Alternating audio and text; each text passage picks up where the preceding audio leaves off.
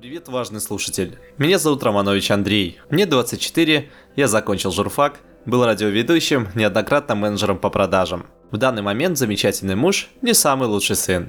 Но главное, и у меня, и у тебя очень много вопросов к нашим с тобой сложным проектам, который называем «Моя жизнь». Я уверен, мы во всем должны разобраться вместе, поэтому подкаст «Бредовые будни» тебе в помощь. Но мне будет помощь твоя подписка.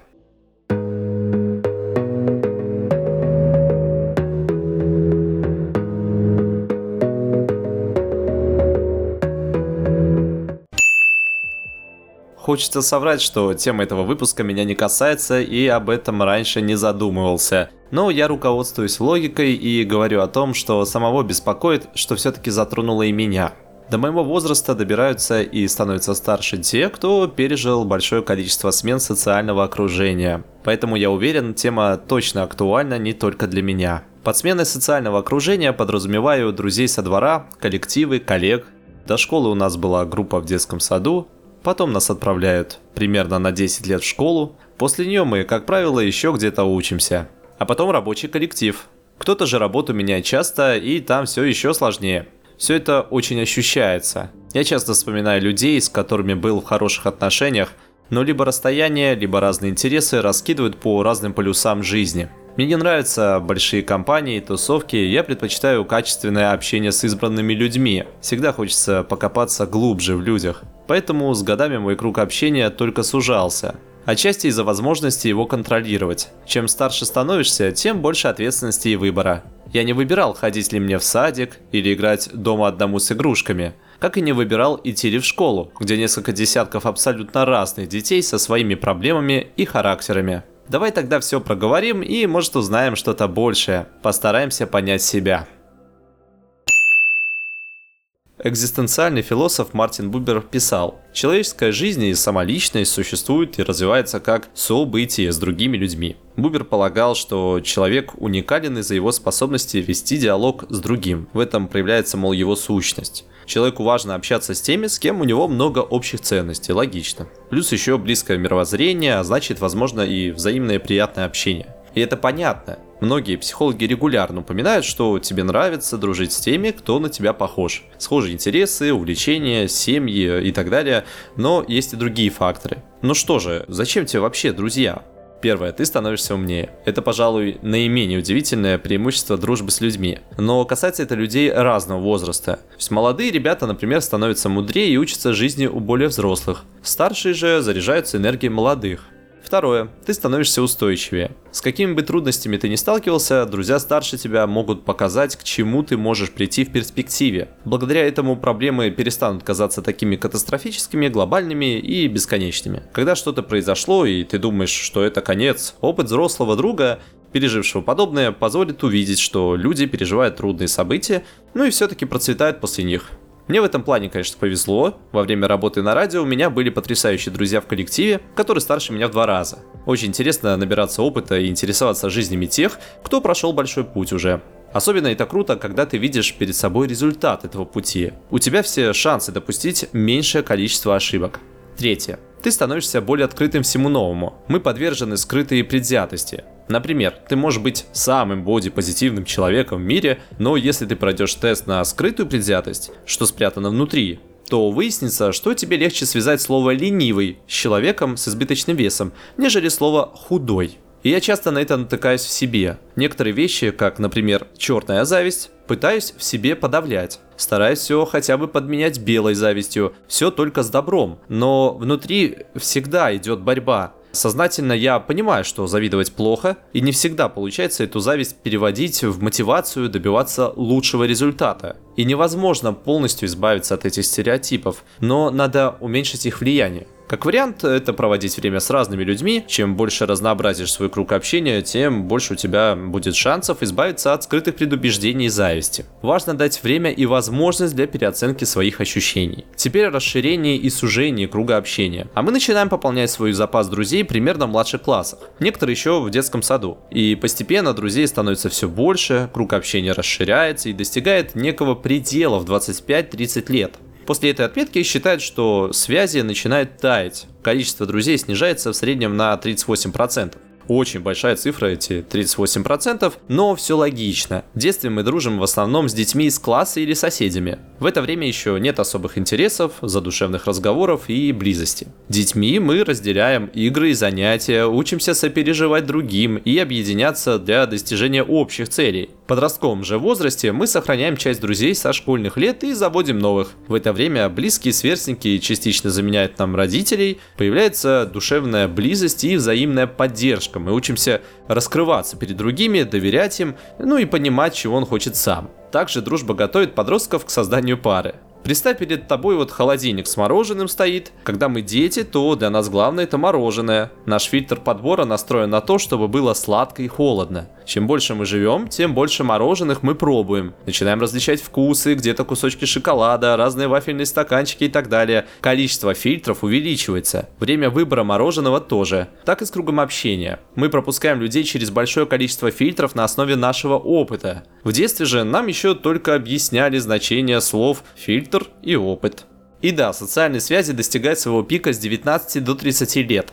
Как раз в этом возрасте мы становимся самыми требовательными к подбору людей в свое окружение. Мы регулярно теряем часть друзей, но разорванные контакты легко восполняются новыми. Сокурсники, первые коллеги, партнеры, их друзья и знакомые круг общения широк и разнообразен. И вот после 30 лет наши связи потихоньку начинают испаряться. В среднем подростки проводят с друзьями 29% времени именно свободного от сна, а в среднем возрасте этот показатель падает до грустных 7%. Мы становимся очень занятыми, либо навязываем себе эту мысль о занятости. И самое грустное, что к 65 годам каждый пятый-шестой человек остается вообще без друзей. И хотя времени на общение у пожилых людей гораздо больше, многим просто уже не с кем общаться. Старые связи потеряны, а новые заводить сложно. Ведь чаще всего наши дедушки и бабушки ставят перед собой приоритет на помощь детям и внукам деньгами на воспитание и ждут еще и семью в гости. Но есть у меня и потрясающий личный пример. Это бабушка моей Катюша Валентина Ивановна. Ей уже за 80 лет, и она постоянно на звонках. Подруги и родственники не дают ей отдохнуть от телефонов, то мобильный, то домашний, при этом она успевает и хозяйничать, несмотря на то, что здоровье лучше не становится. И для себя я понял ее секрет. Помимо того, что она потрясающий человек, она еще и очень верующая. Регулярно посещают церковь, у них это отдельное сообщество, где ведется много разговоров и обсуждений. Там они ответственно ко всему подходят, голосуют за какие-либо решения. Считается очень важными те люди, кто читает и поет на крылосе. Это как ступенчатая сцена. Она там важный человек, человек ее уважают. Не каждый это поймет, но по бабушке видно, как это ее заряжает и придает ей сил продолжать жить. Самое главное для человека – чувствовать себя нужным. Но, конечно, в большинстве случаев, по мере того, как человек приближается к середине своей жизни, желание исследовать постепенно уходит в прошлое. Расписание все жестче, приоритеты меняются, а сами становимся все более требовательными к своим друзьям, частенько прощая ошибки только тем, кого знаем с детства. Теперь вы заводите как бы друзей, приятелей, знакомых, близких людей и часто сами не понимаете, какую эпитет дать тому или иному человеку. Вот есть у тебя коллега с работы, с которой ходишь по кофейням на обед или выходных. При этом вы редко обсуждаете глубоко личные проблемы. Она все-таки подруга или приятельница. А тот одногруппник, с которым заканчивал универ, тесно дружили годами, пока не переехал в другой город. Он все еще друг или уже просто знакомый? Можно ли по-прежнему считать его другом, если вы все реже встречаетесь лично, хотя и продолжаете поддерживать связь в соцсетях?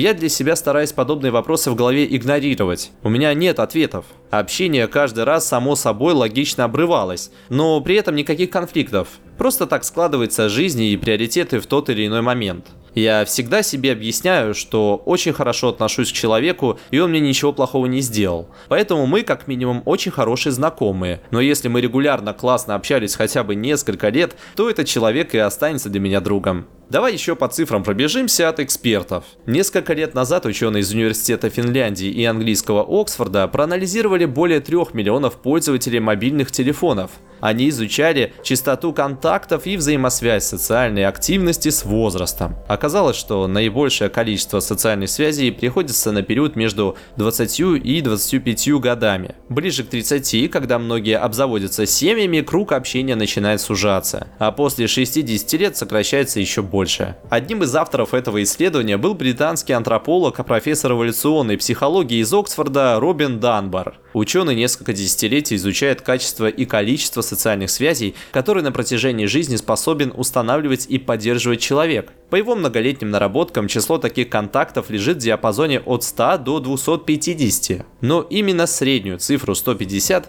принято называть числом Данбара. И примерно столько составляла средняя численность поселения на территории современной Англии в XI веке. Профессор Данбар считает, что наиболее тесный круг общения всего 5 самых близких друзей. Следующий круг 15 человек, с кем связь поддерживается регулярно. Затем идут хорошие знакомые и приятели, их может быть около 50. А 150 это дальний круг, с представителями которого удастся лично пересечься всего несколько раз в жизни. Например, на свадьбах или похоронах.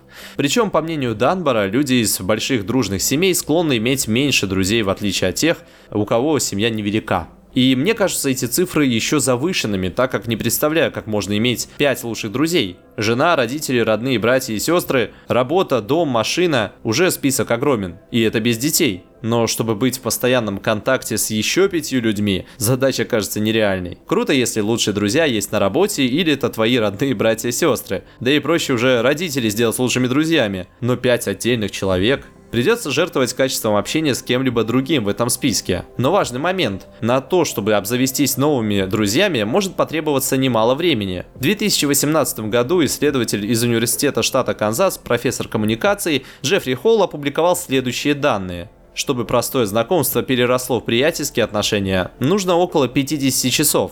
Еще 40 часов понадобится, чтобы приятельство можно было назвать дружбой, а стать близкими друзьями можно не менее чем через 200 часов. Поэтому всегда держи таймер на 200 часов под рукой.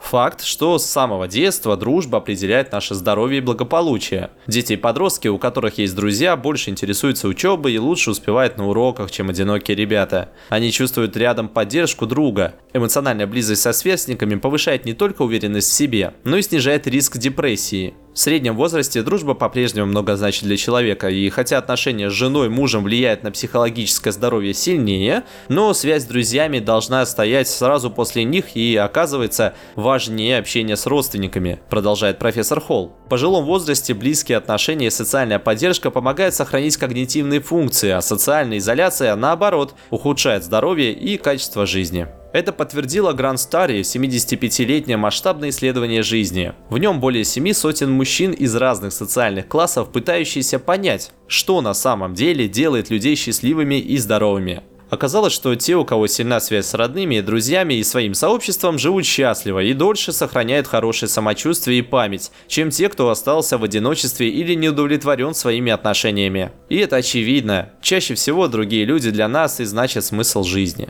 Для кого-то дети, для кого-то муж-жена, для кого-то родители. Важно окружить себя теми, кто наполняет энергией жизни постоянно. И особенно важно, чтобы это был не один человек. Не забывай, что нужно начинать с любви к себе же.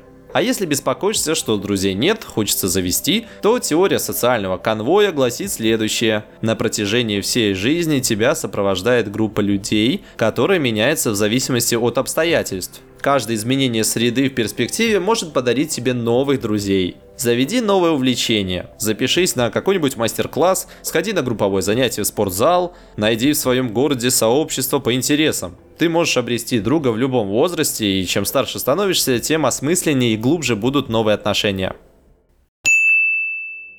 Да уж, социальные связи и дружба вещи сложные. Но чтобы быть здоровыми и как минимум не тронуться умом, это тебе все-таки необходимо. Чем меньше вокруг тебя людей, тем чаще ты можешь задумываться о смысле жизни и есть ли он. И, к сожалению, такие мысли частенько приводят к плохим выводам. Я очень рад и благодарен тому факту, что у меня большая семья, что у меня есть Катюша и мои лучшие друзья Саша и Андрей. И рад, что есть те, кто готов меня слушать. Это наполняет жизнь смыслом. Ты же знаешь, чтобы утолить жажду, нужно идти и набирать воду, прикладывать хотя бы небольшие усилия. Так и с друзьями. Они у тебя будут и останутся, если ты будешь дарить им свое время и силы. И особенно важно, чтобы все было взаимно. Спасибо тебе за прослушивание и не забывай подписываться. Давай дружить.